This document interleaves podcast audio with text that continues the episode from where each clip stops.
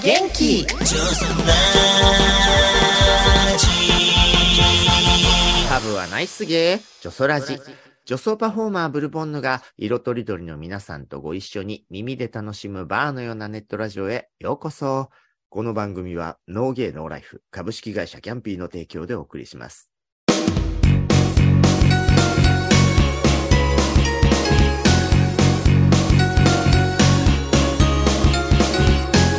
ゲイラジ今回もレギュラー大集合でのお便り祭りの後編となりますけれども、どんどんご紹介していきましょう。まずはゲイライターのサムソン高橋さん。明けましておめでとうございます。よろしくお願いします。はい。映画ライター吉弘正道さん。本年もよろしくお願いします。吉弘です。はい。ラジオ DJ ルーシーさん。よろしくお願いします。はい。いつでもみんなを元気にさせちゃうワクワクさせこさん。相撲で神様よりも若いパパ、えー、罰当たりな佐世子でございます。失礼しました。はーい。そして、今回は新年会お便り祭りの後編に、この方も参加してくださいます。富山の人気女装、肉襦袢ゲブミさんです。イェイうん明けましておめでとうございます。肉襦袢ゲビミです。よろしくお願いします。ゲブさん。あーはお願いします。ね明けおめ、明けおめです。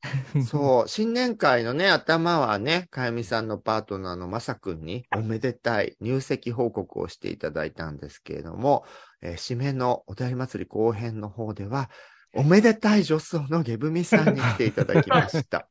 おめでたいわなん。か福々しくないゲブうミさん。ん、ゲブタンやっぱ、色艶おもいいし めでたいって言。われるとちょっと、なんか複雑な気持ちになる。いやいやねメガネンジみたいな感じで。うん縁起物じゃないですか、ゲブミさんは縁起ね。物かしら。本縁起当物よ。結構。ねそんなゲブミさん、年末年始はどうでした年末年始はすごい女装紅白と、う。うんうんんうんエルポナイト。見てました。ああ、ありがとうございうます。そかはい。あ、ルーシーは配信の方で見てくれてたんだ。はい、そうです。配信の方で見てました。素敵なあの、宇多田ヒカルさん。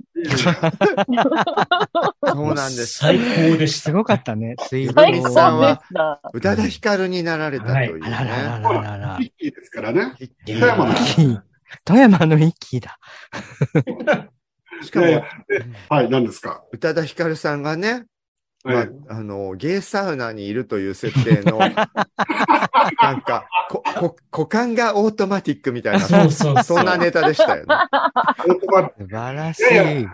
若い頃はみんなオートマティックでしょ？オートマ、オートマえーだ、オートママ限定ニュアル、マニュアル。だった。オあるなの？ートマ限定よ。ねえ坂道発進失敗してね。ブルちゃんよ。私だった私だったそうよ、ブルちゃんよ。ね卒検に落ちてね。いやーね、そんな、あの、紅白での活躍も素晴らしい。あのままでも年始の、あの、新東京のゲーパーティーとかもお出になってたのよね。そうなんです。ゆるぽナイト。ちょっと素敵なね、あ古い体型の方が集まるイベントで、あ。うん。久々に、ほんとね、いやらしい、ほんと治安が悪い。治安が悪い性的えな、それは何？場内が？場内がほんとね、みんなチュッチュチュッチュしててえね。ー、チュッチュなんか、ゆるぽな体型の人たちが、もう、いつの間にかくっついちゃうみたいな。ぷよぷよだったらみんな消えてる話ですよ、これ。ぷよぷよで、大爆発とかなんか、なんとかとか言って泡がビヨーンってなるやつだ。まあ私が大爆発したんですけど、やだー。すごーい。えーあそうなんだね。チュッチュチュッチュしてる前え、ゲでしょうブタンもチュッて。チュチュッチュしたの？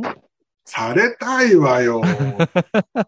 やっぱ女装してるとしてくれないんですか皆あさん、。そうなんだ。うん、まあ、まあね、本当にね。私は人様の前で鼻フックするだけが生きがいの女です。あ、そう。あのね。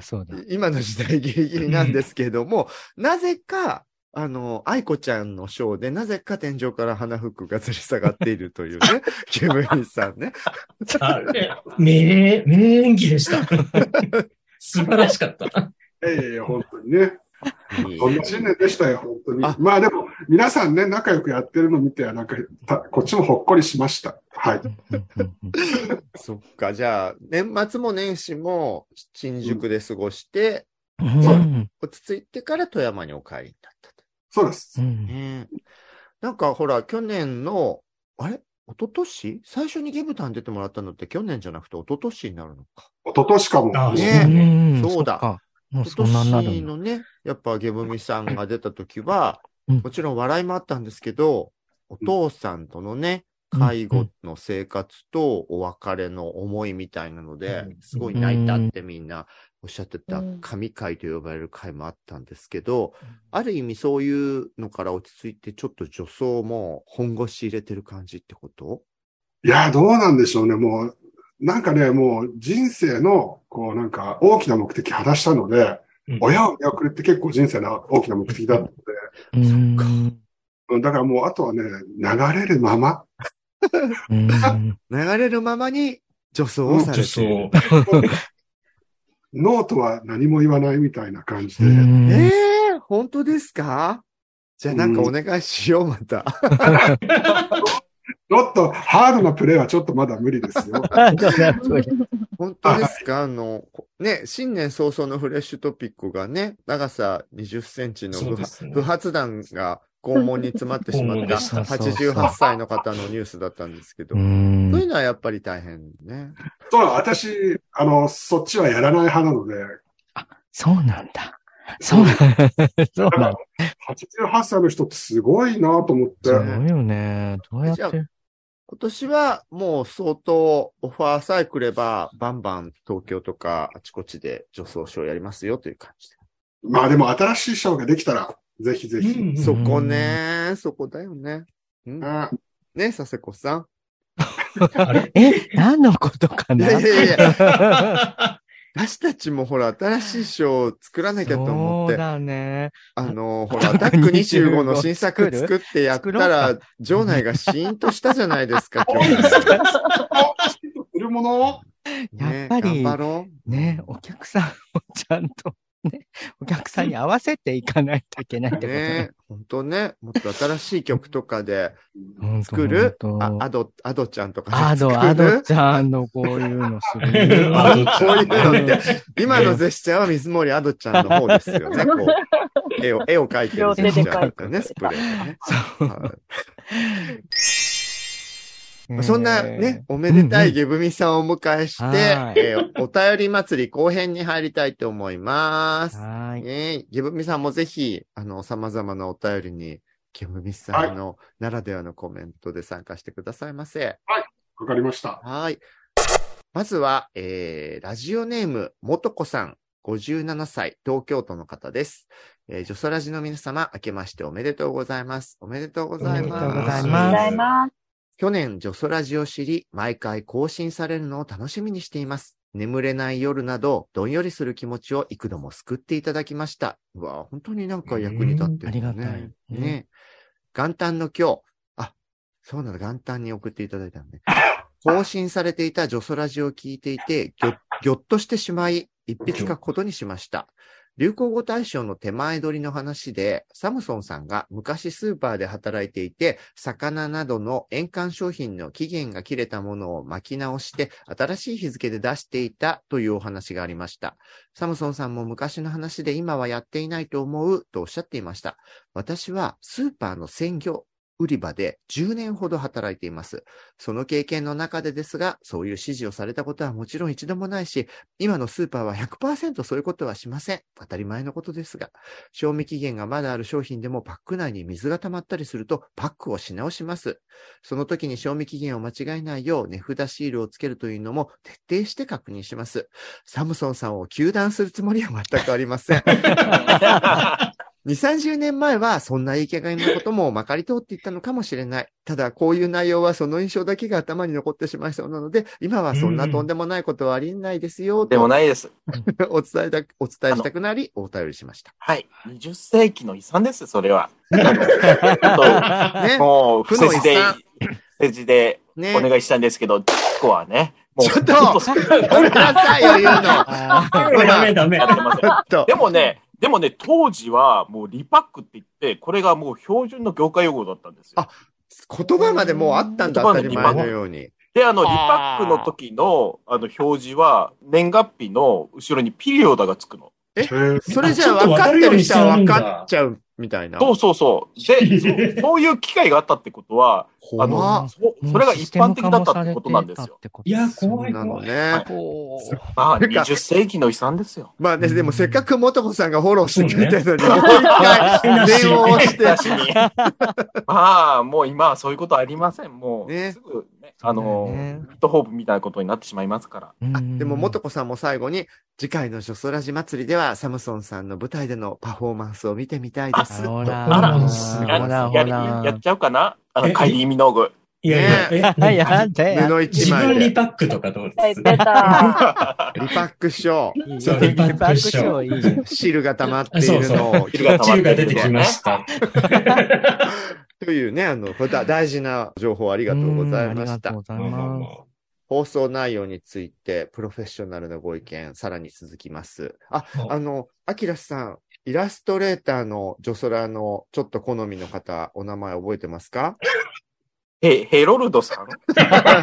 惜しい惜しい前は、一歩前進ね一歩前進。前はヘラルドさんって間違えてて、今日はヘロルドさんでしたけど、正解はハロルドさんそうそうね。ああ、次回までに覚えておきます。ね。でもね、ハロルドさんもね、ちゃんとラジオネームに工夫がされてて、えーラそうですね。ジオネームハロルドさん、44歳、中野明の滑り止め。滑り止め すごーい。ね、あの、ソ ラジ祭りで、ダントツで、アキラが狙ってた人は別の人でいたっていうね。あ、そうですよね。名古屋からハロルドもいけなくないよ、みたいなことを言ったので、滑り止め。滑り止め。この間、この間 LINE したらね、一回帰ってきたけど、それに答えたら、あの、それはスルーされました。え、何？ちょっと、何？影でそういうことしてるの？あなたたち。いやらしい。何やってんのよ。なんか、なんかエッチなことをつぶやいたんでしょまあそのうち、なんか訴えられそうな感じです。えそうなの？怖い。う何をしたの？み、見せなさいと。見せ。あの、LINE の返事が来なかったってだだけですよあ、。そうかそうか。うん怪しいね。うん。裏でこそこそガチ口説きとかしてんのかな？。おおちんちん見せてとか言ったんじゃないねあのの現場を見たらそれやってないとは言わせない。そうだね。やりそうよ、この人は。まあ、そんなプロのね、イラストレーターのハロルドさんが、はい。あの、先日のお悩みで、児童書作家さんがどんな風に LGBT を描いたらいいかってお悩みくださってたんですけどそれを聞いたということで、え先日の放送、児童書作家のお悩み LGBT のキャラクターの描き方の部分を聞きました。えー僕が好きな言葉というか、慰めにしているのは、ドキュメンタリー映画、トランスジェンダーとハリウッド、過去、現在、そして、これネットフリックスとかで配信されてるやつですよねね。ネフリだけです。の中でのセリフ、もっと描くこと、まずい描写があっても情報が一つじゃないです。一つのものでジェンダーのすべてを描き切るのはかなり難しいと思いますが、いろんな人がいろんな場面で多様なジェンダー表現を描いていけば、トータルで、あ、多様なんだなと受け手に感じてもらえるのではないでしょうか。えー僕が描いているようなイラストは分かりやすさが大事で、そのためにらしさを記号的に引用してしまいます。例えば女性を描くなら、いわゆる女性らしさをある程度は盛り込まないと伝わりづらいので、まあそうだよね。うんあえてね、なんか、だね。ね、弱聴さんばりのね、単発の女性を女性として描くことって少なそうだよね。うんそうだなんか、ね。ショートヘア以上ぐらいの長さにはしちゃいそうだもんね。んん確かに確かにう。ん。他のメディアと違って、イラストは2秒ぐらいしか見てもらえる時間がなく、パッと内容を伝えたら視界から外される瞬間芸みたいなものなんです。わかりやすさばかりを追求した結果、世間が押し付けてくるらしさを強調したり固定化してしまう危険性がイラストという表現にはあると思っています。現状、家族のイラストを描いてくださいという依頼が来た時に、同性パートナーカップルを描くのはちょっと難しい。うんでも、たくさんの家族を描く場合には、その中に同性パートナーや一人親、子供のいない家庭などを入れ込むことはできます。イラストレーターが工夫して地道に頑張れば、じわじわと世の中を変えることができるのではとも思っています。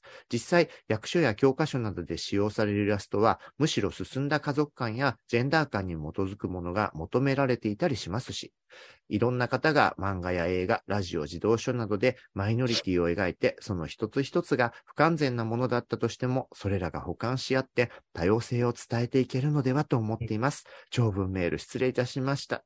いや、もうハロルド素晴らしい。素晴らしいね。ほんとね、色気ライン送ってる場合じゃないわよ、アキラさね、ヘロルドにも送るよ。ヘロルドじゃねえよ。うん、なるほど。ん。ねえ、すごい納得よね。うんうんうん、うん、うん、うん。そうそう皆さん特に感想そう。いをやいやいや。あの、正論、真面目な正論が出ると、あの、その通りねっていう感じだわ。まあでも本当表現ってそういうことだよね。一人で全部背負えないから、佐世子さんにも佐世子さんなりの、あの、ノンバイナリーの姿にはいろいろあるんですよの一端を、今もすごくおかしな顔されてますけど、いやいやそうね。おかしなノンバイナリーといそうう姿も見せていただいて。なんか真面目でいつもね、なんかそういうことに噛みついてる人ばっかりでも、あ、そういう言い方しちゃダメよ。いやいやいやいや。そういう、あなんかだけでもないよっていうね。はいで。も、すごいイラストって、本当でもうんね、うん。ハロルドさんが言う通り、あの、それ自分たちですら、あの、ね、その女性わかるは女性、そう、髪ちょっと長くしたりとかしてる、それだけで、あ、女性だなっていうふうに思っちゃうし、うん。うーん、まあ、それがダメって言われたらね、なんか、難もともとしいよね。女装って女性のステレオタイプを強調する作業じゃない。うんうんうんでうん、そうだね。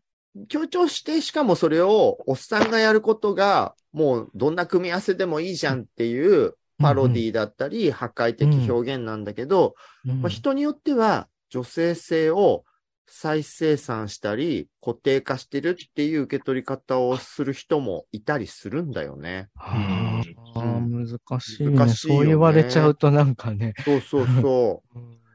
でも、あるものとして、自分がしたいこう形をするのは全然それでいいと思うので、そうだよね。佐世子さんも今まで通りおかしな女装をし続けてくだされば。頑張ります。でもね、ゲムミさんもそれで言ったら世の中の一般的な女性性を 再現してる人ではないもんね。そう？いや、そう？って言われちゃった。母親よりもすごい女性性の高いあ女よ、私。あ、でも確かにゲムミさんは母性はちょっと表現してる気がするね、いつも。私の母親なんて本当男性性みたいな人だったからね。そっか、そっか。そうなのんなるほどね。なんか、私が、下ネタがすごい好きで、うんうんなんか私が春菊のお鍋、春菊大好きで、春菊ばっかり食ってると、うんあんたそんなことしてるとすぐしなしなになる男になっちゃうよとかって言って。もう父親と私もうだんまりよ、そんなの。そっか、お父さんそういうのダメだったんだ。言われても、ちょっと反応かわいい困るんで。あ、じゃあ、うんお母さんはサバサバしててう、んで、ゲブミチさんの方がより母性とか女性性が旺盛なんだ。うん。私の方が女女性性が高い感じ。ええ、面白い。え、じゃあゲブタンもちょっとトランス意識を感じるの？あ、それはないかな。あの、ないんだ。あれ？ちょっと私。やっぱ佐世子さんとの間に今、いや、違う、いや、なんかあるって、ちょっと、ちょっとあるとか言うのかと思って、期待しちゃった、私。でも、去年の夏に、あの、女装でナンパされて、え？どこで？あのえ、名古屋の、名古屋。お盆に名古屋で、うんあの、イベントの最中、外で行った時にう、んスリランカ人にナンパされたの。なんか、もう情報量が多くて。ふくよかなね、女子のサリーから肉がはみ出すような人。でも、いい男だったのよ。へえ、うんいいね。え女装だって分かってるのにナンパしたんだ。そうそう。しかも、義母愛子のメイクで。ちょっと待って。スリランカの好みがそういう感じなのかな？怖い子か。で、なんか、眉が下がってんので最初なんか、物取りかなとかさ、お湯かなぐらい。いやいや、本気よ、そそうなの。本気、本気。すごいね。あの、なんか、君、君みたいなのが好きだよって。でも、あの、霊視がしてほしいとか、そういうことじゃない。違う。そうスリランカ人はお盆日本語知らない。お盆だってるしね。い。や、でもこう、その、うち、車の助手席に乗ってこられて、えなんかパンツ脱いえ？濡れ？パンツ脱いでほしいって言われて、やだ、脱いだの？脱いだ瞬間に、すごい、あこういうのも悪くないなって思いましたよ、それはパーテ。ィー脱いだのへあらえ。へーすごい。すごい。ななんだろう。いろいろすごい。あのちょっと多分、情報量多すぎた。多分、義母愛子さんに扮する、ゲブミさんに迫ったスリランカ人がすごいんだよね。こ とないわすごい、こう、いや、もう本当すごい、私のことが魅力的だったんだろうね。いやいや、まあそうだと思うよ。でも、あの、女装でセックスできるんですね。あの、女装ちょっと、それで別れるじゃないですか。うんああ、私全然こだわりはないので、相手が別に女装してもそんなにこだわりはないから。うんうんいや、でも、もはや女装って、ではない。義母愛子仮装を女装とまとめていいのだろうか。女装なのかしら。すごいね。えー感動的。まあで、もそんななんか、、うねん、わかる気がする、そのボスケというか。あの、その時にサスクさんのその女装でナンパされたら嬉しい気持ちは分かったっすね。あいやー、そっかそっか嬉しい。じゃあ2023年はもしかしたら少し佐世子さん寄りにゲブミさんもなるかもしれない。でも義母愛子よ、それは。いろんな格好して今度ね。宇多田ヒカルショーの時になったらもっとナンパされやすいかもしれないよね。うんうんうん、そうかも、そうかも。歌川さんの時はちょっとぬぬめぬめしてるから、そうか、そうか、そうか。かえって嫌なのかも。あー嫌なのかもで、男性があの、ほら、女性性が高いとさ、あこうちょっと、そ。う。ん。本気で思われたらどうしようって思っちゃうんじゃない？あうんあの、ー義母愛子さんのあの、下がり眉が、なんか安心のお母さんとい う。か、あの、母性？そうなんだ。困ってるモテメイク。あれがモテメイクなのね。母やっぱスリラン性、カのお母さんを思い出しちゃった。うん、いや、絶対そうだと思う。なんか、母性を求めてくる男の人っているからね。そうね。うん。うん。ううん。でもパンツ脱がすか？ね。そうだよね。しかも、ね、お母さんにはないものがあったわけですしね。はい まあ、あそんな ね、母性あふれる、色気あふれる、あの、ゲブミさんをゲストにお迎えしているので、たまたまなんですけど、母と子がテーマのお便りもいくつかまとめて集まっていたので、お伝えしていきたいと思います。えーまずはラジオネームバドさんからのお便りです。はじめまして。はじめまして。えー最近はじめまして50歳になったゲイというよりホモがしっくりくるバドと申します。ジョソラジメンバーの世代とドンピシャなバドさんですけれども、えージョソラジを知ってから通勤中、仕事中、就寝前、ずっと聞いて腹筋破裂しています。別な んだ。は破裂は危ないからね。ね。今回お便りを出したいと思ったのは、ブルボンヌさんのお母様が出演された回を拝聴させていただいて、自分はカミングアウトできなかった亡き母親のことを思い出したからです。警察官をしていた古い世代の母親は、6年前に病気で亡くなる前にも40を超えて結婚の話もない息子に見合い写真を何度も見せてきました。母親は私のホモの性癖を薄々感じてはいたと女の勘で感じていましたが、それでも見合いを進める母親の気持ちに申し訳なく感じておりました。昔東京に大学に行って帰ってくると、ホモの味を知った私を母はさりげなく傷つけない感じで、なんか変わったね、と言ってきました。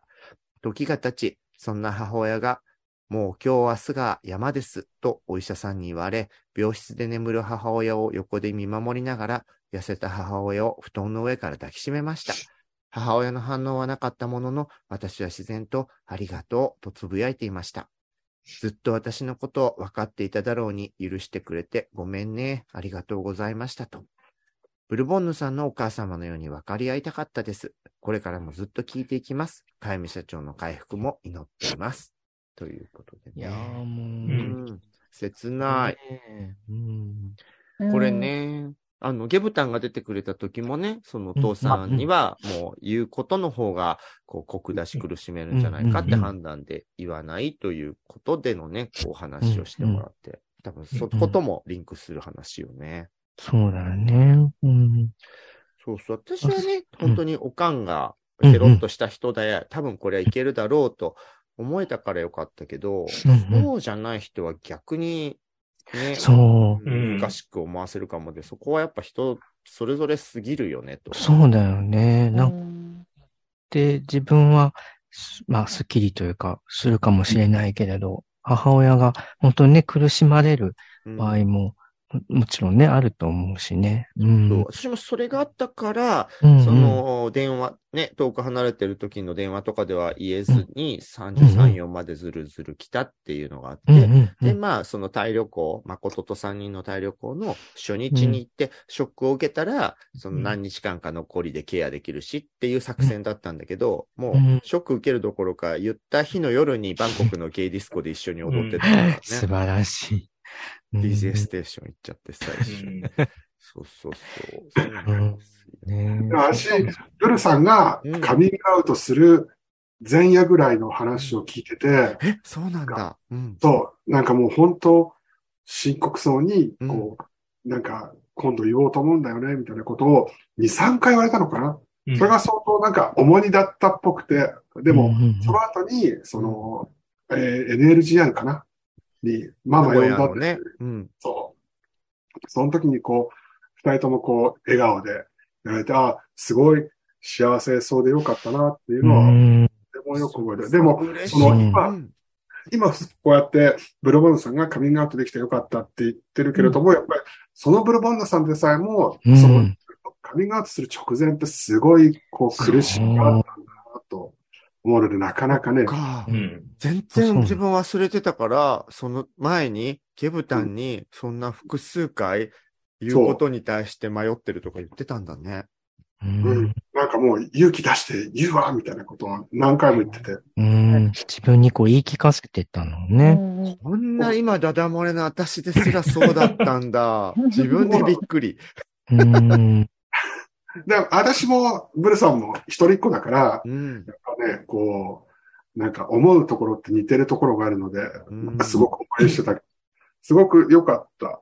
そうだね。うちはまあ、まあ、あの仕事をやっていながら33まで引っ張ったから言えなかった方なんだけど、行ってからは本当に、あの、まあ、ケロッとね、こういろんなものを受け入れてくれたし、なんかね、その NHK かなんかで、自分の岐阜高校での、あの母校での講演の時におかんがいたので、横で取材されてた時に、なんかこう、カミングアウトされてどうでしたかっていうのに対して、してもらってからの方が、ちゃんと本音でいっぱい喋れるようになったから、してくれてすごい良かったって言ってるのを聞いて、私もグッと来てたんだようね。ん。そう、だからそれがね、ね言える親子関係とか、もしくはその親御さんの人生的にそういうことに対して、うんあの、受け入れられるタイプの人だったら、そういう言葉を聞けた方が双方にとって幸せな気はするんだけど、そうじゃないね、うん考え方の人だった時には、むしろ辛いことになるかもしれないもんね。うん。そうだね。そうね。うんそうね。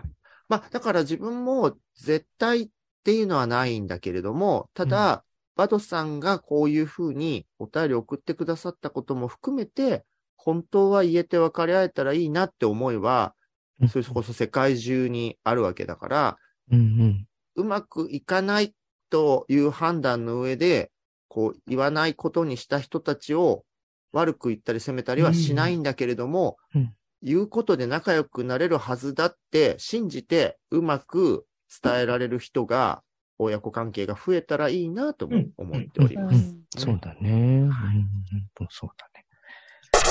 続きまして、えーラジオネーム、ひなた川さん。この方ね、プロフィールがアメリカ・ニューヨーク在住。あら、女性で既婚で一児男子の母というあことですね。ら、ニューヨーク。いや、ほんとワールドワイドよ、ジョソラさんだね。素敵。うん。ブルボン、ね。ブルボンヌさん、ジョソラジの皆さん、こんにちは。こんにちこはん。にちは。どんな経緯でか、ポッドキャストでこちらの番組を見つけたのが2ヶ月ほど前で、最初の回から毎朝の犬の散歩の時、家事をしながら移動中の地下鉄の中、地下鉄って言ってもニューヨークのニューヨークうんよ。あらゆる場所で聞いています。シャワーを浴びながら無意識にテーマソングを軽快にハミングしてしまう毎日です。シャワーインニューヨークよ。ャ Lee ンダあ それは間違ってた。たま、タガログ語を覚えリー。てニャンダリー。毎毎回皆さんの楽しい会話の中にも的を得た知性あふれる まっすぐな意見や気持ちを聞くたびに一人大きくうなずいています。ニューヨークでうなずいてくださってね、しつこいって。ニューヨークコンプレックスがひどいって。今ようやくボリューム100まで聞き終え、ブルボンヌさんがお母さんやパートナーの誠さんへの手紙を読み上げた時には、キッチンで料理中に床に涙がポタポタ落ちるほどもらい泣きしてしまいました。うんうわあなんかありがとうございます。うんうんお母さんへのお手紙の中で、他の人に何を言われようと、お母さんだけがありのままの自分を受け入れてくれたことに心から感謝というようなことが書かれており、7歳の子供の母として胸に刺さりました。私も息子にはなるべく偏見というものを植え付けない子育てを心がけています。キラキラな模様、キラキラなものやビーズでアクセサリーを作ることも大好き。一方で、テコンドーや外で激しく遊ぶことも大好きな彼を見ていると、今のところ何の壁も意識せずに好きなことに正直に生きていけていることがとても美しいことだなと感じます。こちらでは不定期ですが、ドラッグクイーンストーリータイムというドラッグクイーンが図書館などで子供向けに絵本を読んでくれる機会があり、私も息子がまだ幼い頃に連れて行ったこともありました。その時に読まれた It's okay to be different という絵本がわかりやすく、タイトル通り、あらゆる子供たちが出てきて、最終的に周りと同じじゃなくても大丈夫、違うことは良いことというメッセージが込められていて、未だに息子も何かあるごとに、でもいいよね、あの本も言ってたもんね、It's okay to be different というようになっています。とはいえ、私自身、昭和生まれのアラフィフ女性で、26歳まで日本の社会にどっぷり使ってきたので、偏見や決めつけに反抗心を持つのと同時に、そういう考えを持ってしまったり、子供を一人の人間として十分尊重できていない時があるなぁと反省することの連続です。ジョソラジを聞いていて、幼い時に親とどのような関係にあったかが、その後の人生を左右してしまうほどの影響力があるということを常に感じ、私は自分の子供にどのような影響を与えているか、ポジティブな影響を思う存分与えてあげられているのかと怖くもなります。ブルボンヌさんのお母様のように子供を信じ、認め、旅立たせることができる日、旅立たせることができるよう日々精進しようと思いました。文章力がなく取り留めのない文を長々と失礼いたしました。いえいえ、そんなこと全然すごい良いよね。ねうんうまく、うまく気持ちをお伝えできないのが歯がゆいのですが、ジョソラジに出会えて、また世界が、見解が広がり、感謝の気持ちでいっぱいです。次回帰国時には初の2丁目、キャンピーバーにもぜひ伺いたいと今から楽しみにしています。これからもニューヨークから毎回楽しみに聞かせていただきます。いやー、ありがたいお便り。ねえ、だうんでもこういうふうに考えてること、子育てうんのことをこれほどなんかこう正面に、ね、真正面からこう向き合ってるっていうのが、もう、すあの素晴らしいお母さんだなうと。ん。ねドラッグクイーンストーリータイム。ねこれ日本でもなんか、そうそう。ねやってる、レイチェルさんとか、うんマーガレットさんとかがやってたのは自分もレポートを見た。ううんん、うん。素敵ね。で、こういう取り組みがね、ねえ。佐世子さんも朗読したいでしょう。私ね、本読みうまい方だったから、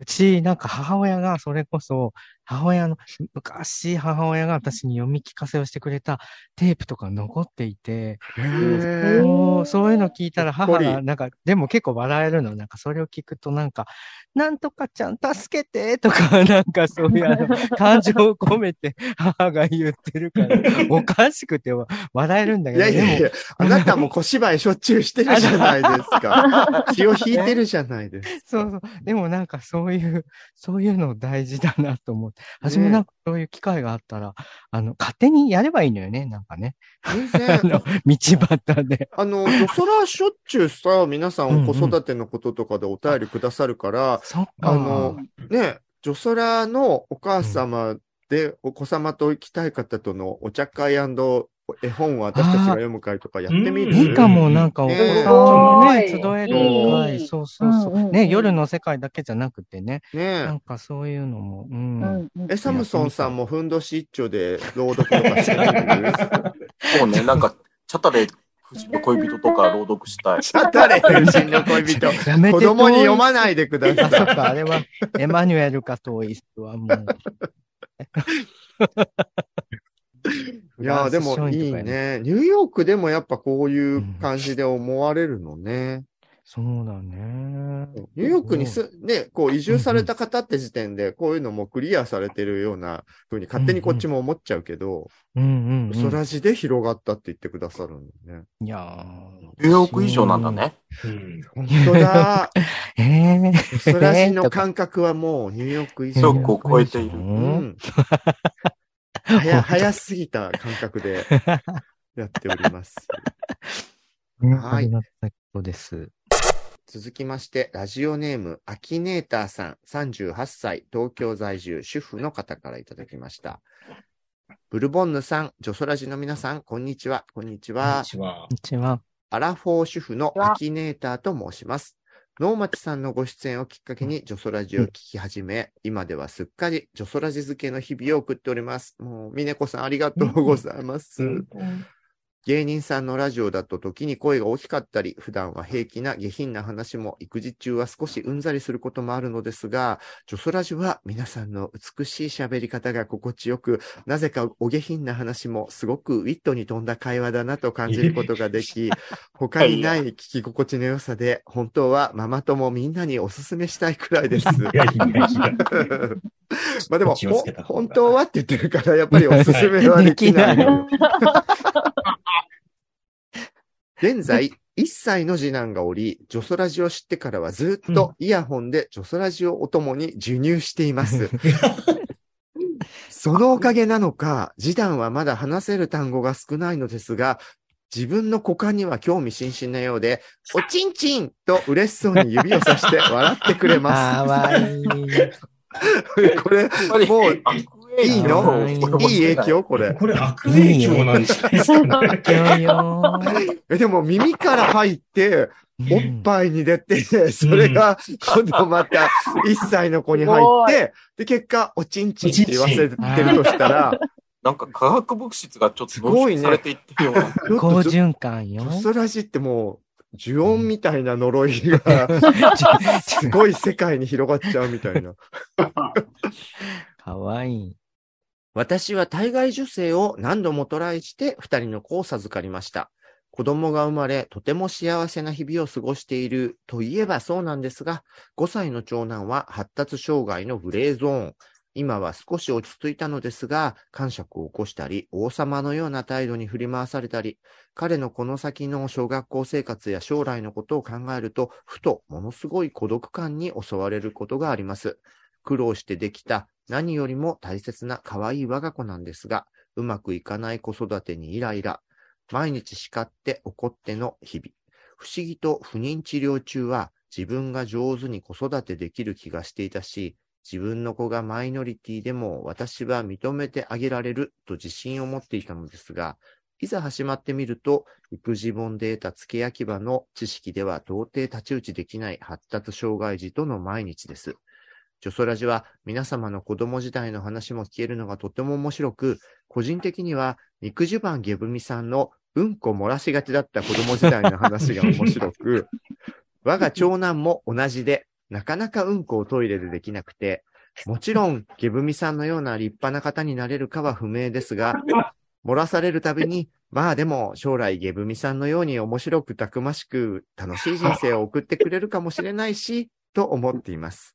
まあ、うんこ漏らすってことでゲブミさんだって 思ってくださってるのね。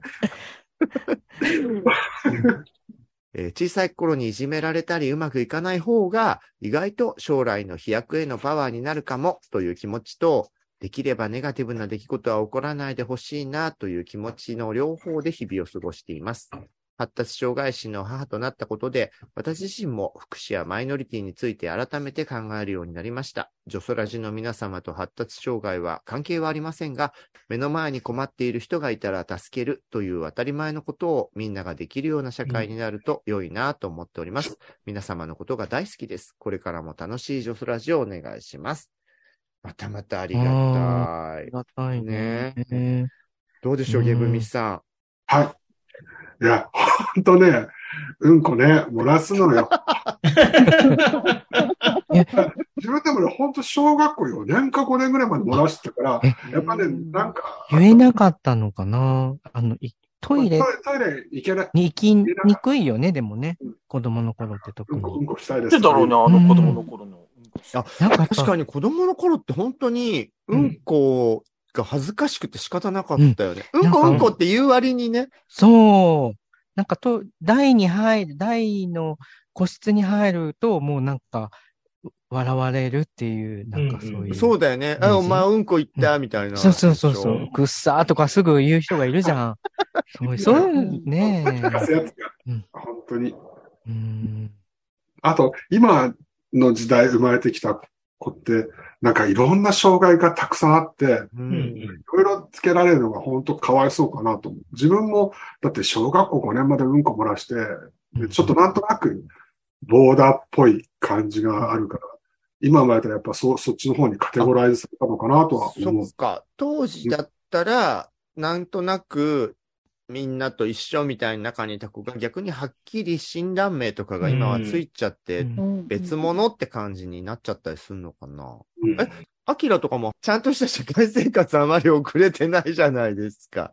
あどう否めないかな？否めないね。でもなんかね、なんか、あの、その対処療法がそれなりに確立できてるってことだからね。うんあの、ちょっとずつ進歩してんじゃない？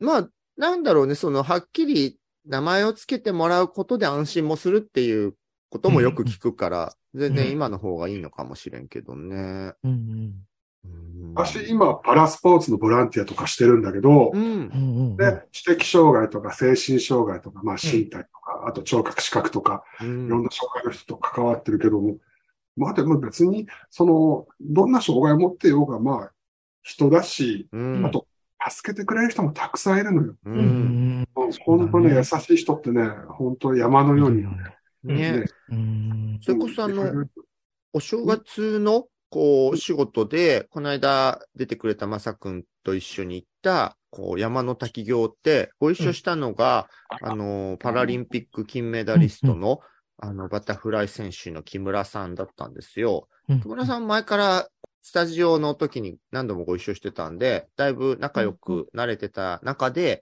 一緒にね、険しい山を登って、たくさんお話とかしたんだけど、なんかね、あの、自分も何この、アキネーターさんがさ、発達障害っていうのは、こう皆さんとは直接関係ないですけど、とは言ってくれたけど、あの、まあ、ざっくりマイノリティってテーマだと、両方、こう一緒に E テレとかだと扱われたりもするじゃないですか。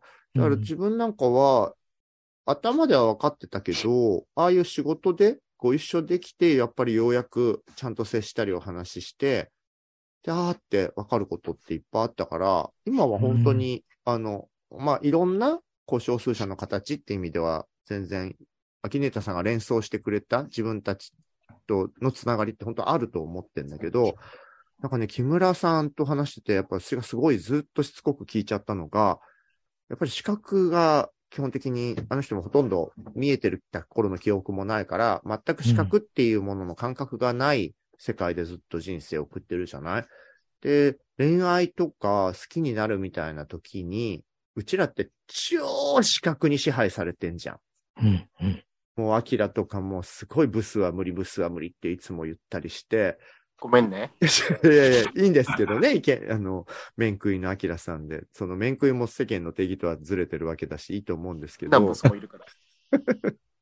だあれだけ見た目に左右されている自分らの恋愛感覚が、それがない人にとってはどんなもんなのかがすごい気になって、いろいろ、そうそう話してて、例えば、私とか、あの、声の感じとか、とかどうですかみたいな。何期待してんだみたいなね。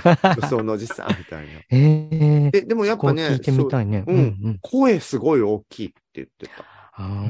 声っていうものがすごいいい声だなとか、で、うんうんうん好きになるかの、あの、要素として大きいとかいうのも聞いたりして、うんうんだもう失礼な言い方だけど、資格がある世界ですごいこう、ね、ひどい扱いを受けてしまう人が奇跡の可愛い声とかだったら、そこに関して言えば、もう全くすごい評価を得たりもするわけだし、なんか本当面白いなとか思うよね。うーん、なるほどね。うん資格の人って、うん。本当、まあ、あの、後天的な人はちょっとだ、あれだけども、先天的な人とかだと、うん。あのホテルとか一緒に行っても、一周、ホテルのな、あの、部屋の中、回っただけでもう全部覚えちゃう。うん。へえ、すごいね。一人でシャワーとか浴びれちゃう人もいて、へえ、感覚がすごい研ぎ澄まされてるそうだよ。ね。なるほどね自分うん自分もご一緒してて、もし自分が目を閉じた状態だったら絶対できないだろうなって動きを初めての山でもうんされてうんて、かっこよかったよそっか、山もそうだよね。うん登るんだもんね。あと、私、ね、あの、目は見えない人でも、太ってるってわかんのよ。ええええ、なんだろう。ない。声？声？あと、歩き方の足音なんじゃないかな。ああ、ななるほど。ああ、そう。触ってないのに言われちゃうんだ。そうそう。なんか太ってるからね、とか言われて、えー、なんでわかんの？へえ。うんあそういうそのね、障害は障害なんだけど、そういういろんな本当にものがあって、すごく、あの、交流するのが楽しい。うんうん。うんわかるわかる。うんなんか話聞くともう障害って感じじゃないよね。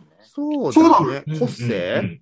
そうなのよ。だって、あの、木村選手とかでも、私たちが絶対できるようなことを難なくやってのけるいや、でしょ？本当ですよ。だねどっちが障害者なんだって言われると、私、パラスポーツをサポートしてるけど、うん本当答えられないもん。私、そんなスポーツできないって思っちゃううし。ん。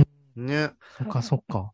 ただ自分も十何年、その E テレとかのご縁で、いろんなタイプの障害の人と仕事以外でもご飯食べたりするような縁をもらって、うん。で触れ合うと分かるみたいなことって本当いっぱいあったから、うん。そういうのもね、全然、なかなか、あの、つ、つながってますよって本当に秋ネタさんには思うんですけど、うそうだん。ね。ね確かにいじめられたりとか、ねうんする心配とかもね、お母さんだったらね、あの、あると思うんですけど、まあでもこの方だったらなんかそういうお子さんも、なんか、抱きしめてあげられる、ね、お母さんだなっていうふうに、そうん、思うから、ね。それが大事かな。う。うん。うんと。という感じでね、ね今回は母と子をテーマにこんないろんなお便りいただいてて、ごいね、ジョソラジも E テレみたいになってきたわね。ほんとほんと。ちなみに母と子といえば、皆さん、あの、いろいろな立場でしょうけど、親孝行ってできてますか？この中うでん母がいる方は、はーい。はい。そっか、みもう3人は見送ったのか。そうか。終了してますアキラとヨシヒロちゃんとゲブタンはみんな見送ったチームだ。まあ、ごうんご50代ラジオともなるとこんな感じになってくるんだそうだねね。今年うちの母、もう13回忌なんです。わあ、そっかえ。えもんで。長、ねえ、親子に。あれ、介護要素が出ているのはルーシうちはまだーあ、ごめんなさい、勝手に介護要素出てるって決めつけてなんだこれ。じゃあえ、のこ逆に3人は見送るどころか、お元気なお母さんたちの3人だ。お母さんね、は元気。うん、うちも全然元気、元気。お母さん元気だ。うんそうだね。いや、でも全然大して高校できてないわ。いそうだね。や、やってるじゃないですか、全然。あの、ジョソラジ祭りに来てもらうって、いや、とじか、自力で来てもらうっていう親孝行。うん楽しんでいただいてるじゃないですか。私、今回実家に帰っあの、年末年始で帰って、で、父、えっと、母が家で父を在宅介護してるんですよ。うんで、もう10、今年で16年目とかになって、うん結構今までになく母のちしんどさが結構伝わってきて、一応ちその手伝いみたいなことはしたんだけど、でもね、ちょ、ちょっとお家にいるのと、ずっと毎日暮らしてるのとやっぱり違うから、もう相当、そうなんだよね。母が結構音を上げてたから、いろんなことを、あの、父をどうするかみたいなことをね、考えさせられた。うん、もう親孝行っていう親孝行うん。本当できてない、ないから、ね。これでなんか母まで倒れてしまったらみたいなね。うん。うん、そういうことはすごい考えちゃうゲブタンとかはね、もう、うんジョソラジでも話してくれたみたいに、いろいろ葛藤もありつつ、しっかりこう、そこを務め上げたタイプじゃない？な。うんいやいや、実際げ、ね、やる、やった後はもう大変、こう後悔ですよ、やっぱり。あ、そう。あれだけちゃんとしても後悔なんだ。いやいや、もうね、なかなか、もう精一杯ありましたっていうことは言えないね。あ、そう。え、うん、全然。逆に、たん、なんとなく何もしていなさそうなアキラさんはどうなんですか？あもう何もしなか今まなくなりましたよ、本当に。はいえ、それに対して、なんかもっと、なんかね、晩年はなんかしてあげればよかったみたいに思ったりした？ちょっと後悔してるあもうあの、うんあるんだ、アキラにも。このね、あの人の心を持ってない私にもね、さすがに。あのーうん前も前から、ちょっと余命がね、3ヶ月しかないって言って、さすがに帰んなきゃいけねえな、とか思ってたんですね。う。うんんそしたら、帰る2日前に亡くなっちゃった。うんあら。ああ、じゃあ、思ったより早まっちゃったんだ。1ヶ月ぐらい早まっちゃって。うんあ、じゃあ、アキラの中では、1ヶ月ぐらいは向こうにいてもいいやぐらいの気持ちで行こうとしてたの？もうね、なんか、あのう、んそうね、2週間ぐらい、今まで何もしなかったから、ちょっとね、まあ、見送りましょうかぐらいなことは考えてたんですけれど、そうかわああのうん。ううんちの兄貴が九州から車飛ばしてきたんですよね、その死ぬ前日に。う。うんんちょっとその時も弱ってたんですけど、兄貴の顔見て安心して行っちゃったみたい。あそっあ。あああ、でもそういうとこあるのかも。もね。だからそれ聞いて、ちょっとほっとしたのは、あ、アキラさほど大事、大事でもなかったな。えーそうじゃない、そうじゃない。そういうことではないと思う。うん。うわーうんそっか、でも、そん、アキラでも、もうちょっとしてあげればよかったって後悔が残ってるんだ。だね。はいえ、。ます、え、吉弘ちゃんもそうなの？あ私はもう後悔しかないですよ。ええそうなの？何やったところで多分後悔しますよ。もっとあの時そういうことかあれができたんじゃないかっていうふうに思っちゃいます。えーねえ、デブミさんそうですよね。そうそう。私、母親が亡くなった時に、その、訪問してた92歳ぐらいのおばあちゃんに慰められて、うんうん。っていうのはうん、どんなに精一杯やってもうん、死んだ後は後悔するから、そうそうそう。うんうん、あの、それを思って生きないで、そうやってそういう後悔と一緒に生きることが大切だ。ああ、なるほどなねん。かその時のベストをやったつもりなんですよ。これ以上はもう私もできませんっていうところまでやってるなんか、だけれども吉弘ちゃん、やりそう、あの、ジョソラジー祭りの裏方必死にやってる姿を考えてもいろんなことをまめにやってくれそあの、多分、ゲブミさんも分かっていただけると思いますけど、ソーシャルワーカーさんとかケースワーカーさんとのね、段取りがすごい好きだったんですよ。めめっちゃ段取りしまくるっていうのが好きで、うんやりまくりましたね。そうそうそう。で、いかにあの人たちを味方につけるかっていう、泣き落とし作戦を。まあでもそやってましたねそういうのをね、たまあだた楽しくないのかもしれないけど、楽しむような気持ちにいやするみたいなのも大事なことなのかもしれなんかねないよね。、落ちるとこまで勝手に落ちていくような状況なんで、うんで私も一人っ子だから頼れる兄弟がいるわけじゃないし、で、遠隔操作だったんで、広島と東京だったから。ああ、でそうか。そうで、私が倒れちゃったら共倒れで、経済的にも成り立たないから、私は働かないといけないんですよ。か帰るわけにはいかない。そうだよね。そうそうそうねっていうことを考えると、うんじゃあこっちで遠隔でどこまでできて、私がどれぐらい向こうに通えるかっていうことを考えるようになるんですけど。それこそ、あの、ジョソラジで話してくれたバビエさんとかもね、はいあ朝までで、ね、はい二丁目の仕事やって、おうん。そのまま今度は実家に食べ物とか作りに行ったりってやってたって言ってたもんね。ううんわぁ、なんかそういうなんか先輩の話聞くと、本当にみんなすげえとしか思わなくて。だから私はちょっと、アキラが救いよ。何もしなかった人もいるっていうのが救いよ、ちょっと。でも、あの、うちのママンが、うんうんあの、本当に、ギリギリまで意識ちゃん意識ちゃんとしてて、う。ん。おむつをつけたのも、う。うんんおむつをつけて寝たきりになったのも死ぬ2日前だったって。ええあそうあ、すごいね。かなりシャッキリしてたんだシャキッとしてる。もう私ちょっとそれ見習いたいなっていう。そうだね。うんそうね。おむつつけてでも細けにきそうだものね、あなた。だもうね、行くわ。で、それでこそ。あ、でもそういう意味ではなんだろう、うちらをそう見てくれる人はいないよね、っていうねところにも持っ。てくれる人はね。ね。たまたまですけど、ルーシーも未婚女性だうし、ん。はい。ね。自分もどう、ね、どう、どうしたいかみ、ね。うん。今日来たお便りってね、子育てを心配する親と、親を見送る思いの、まあ今回のお便りの人はゲイの方だったけど、うん。側のお便りで、そこの関係が、うちらは今度、送り終わったら、もう、なくなっちゃうもんね。そうなのよ。あ、いやいや、何これ、新年の回ですごい、しんどいところ話してる？あ、でもね、あの、なんかやっぱ猫とかを育ててると、だんだんその子供に向ける感覚が、すごい、あ、こういうのの人間版なんだろうな、みたいなのは、さすがに年を取ってわかるところってあるんだけど、でもね、この子たちは自分を見とってくれたりはしないだろうしね。うん、満件で死にたいな。ええそれ、それ？迷惑よ。迷惑ちょっとした記事になるわよ。サムソン高橋、発展場で死ぬ。まで10冊。やだ。うん。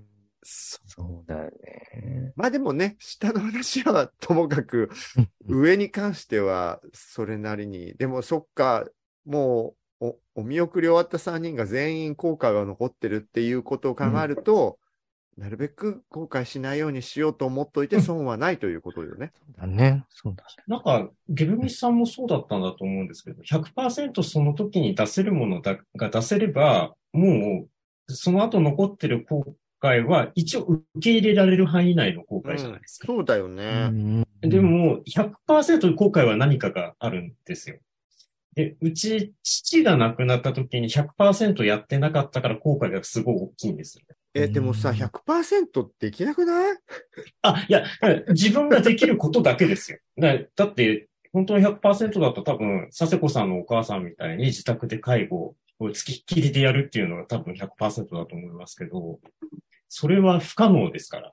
うん。えうちらはルーね。シーは、それぐらいの覚悟を今持ってるの、もう父親で20年それやったんで、うん正直、母親は今は動いてるから逆に全部本人に任せてやられてます。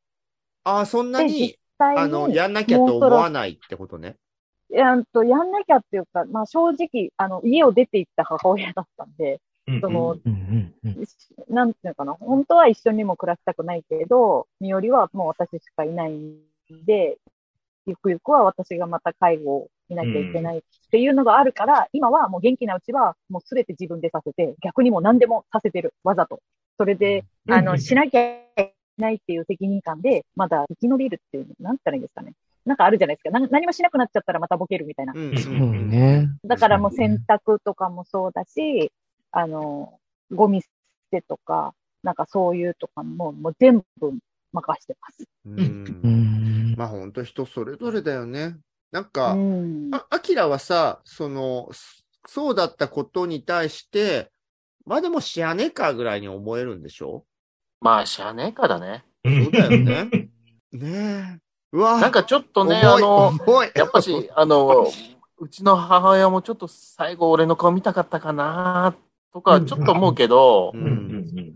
ああ、思見せってるよ。てなかったかなとは思うんだけでもまあまあど、うんいや、それ考え始めたらきりないっす知りないよね。うんそうね。だから今日ね、読んだお便りでさ、親は親で子供を育てるときにすごいいろんなことを想像しているんだっていうお便りもあったし、ゲイの人のね、言えずにうんお母さん見送ったお便りもあったしで、うん。いろんな思いが双方向に行き交ってんだなってことは本当にわかるから、そうだね。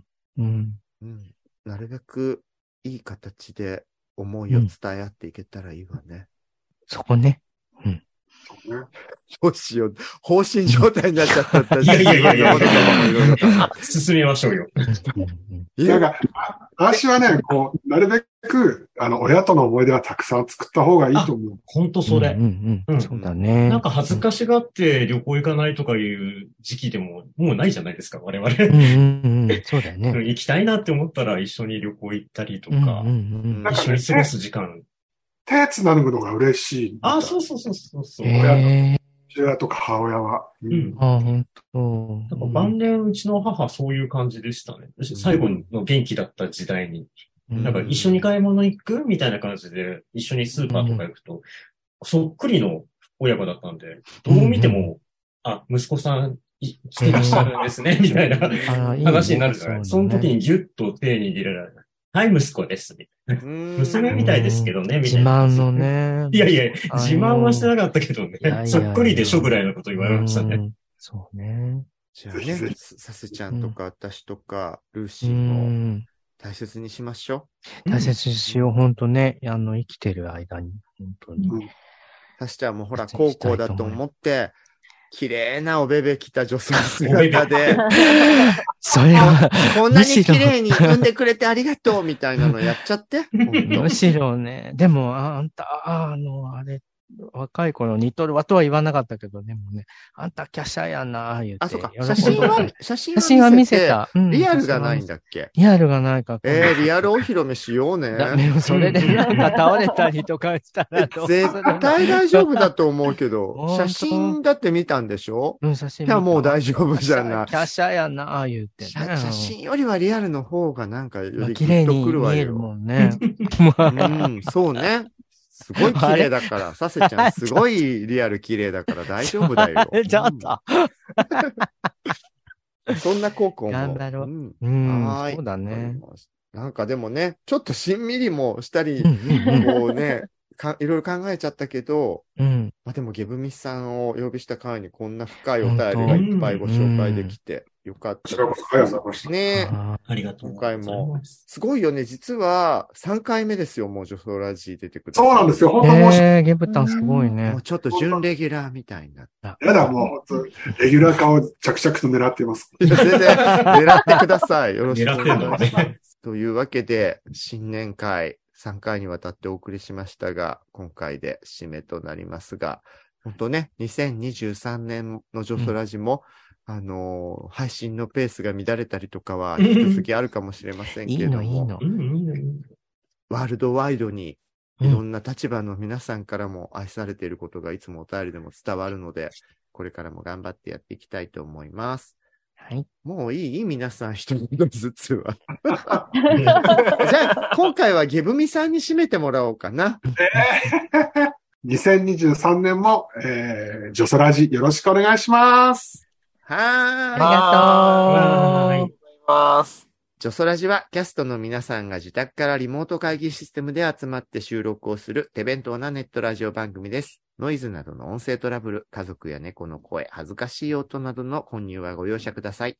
オフ会や生放送企画などの最新情報、お便りの送り先は、ツイッターのジョソラジアカウントをチェックフォローしてくださいね。各種ポッドキャスト、YouTube などお好きなメディアから、いつもあなたの耳元に。それでは次回もお楽しみに、ゲブミさんもありがとうございました。ありがとうございました。ありがとうございました今年もよろしくお願いします。お願いしますお願いします。